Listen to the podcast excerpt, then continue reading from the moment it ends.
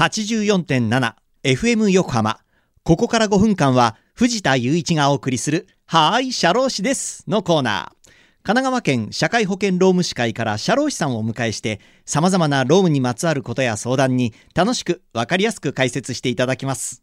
10月の社労士さんは横須賀支部桜井啓二さんです。桜井さん今週もよろしくお願いします社労士の桜井ですよろしくお願いいたしますはいさあ今日は長年問題となっている過労死についてのお話です、まあ、ニュースでも耳にすること多いですよね、えー、まず過労死とはどのようなものなんでしょうか？過労死等防止対策推進法で過労死等とは業務における過重な負担による脳血管疾患もしくは心臓疾患を原因とする死亡もしくは業務における強い心理的負荷による精神障害を原因とする自殺等を言うと定義されています。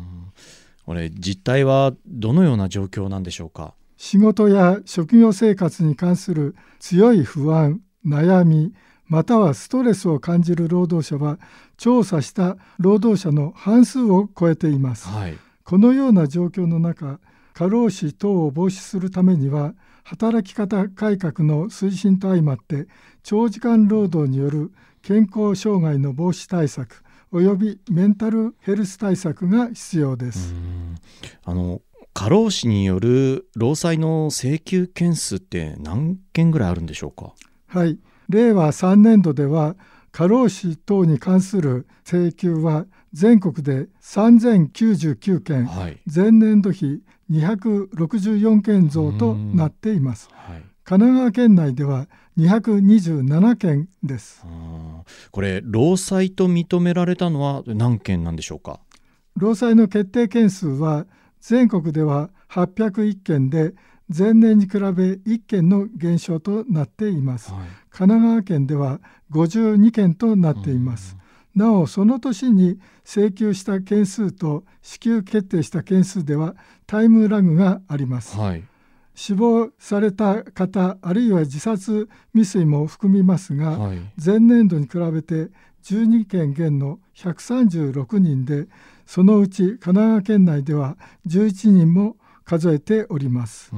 はい、では業務上の疾病に該当しているかどうかの判断基準はどんなところなんでしょうか？脳心臓疾患の発症には高血圧や動脈硬化などの基礎疾患や生活習慣病などの影響も大きくあるためその業務禁制の判断は簡単ではありません、はい、勤務形態や実際の時間外労働時間などくも膜下出血などの発症に至るまでの長時間にわたる慢性的な疲労を考慮に入れた上で業務の過重性を判断し労働者の過重な精神的身体的負荷が基礎疾患を超えて発症に至らしめたと判断できる場合業務と発症との間に相当因果関係があるとされています。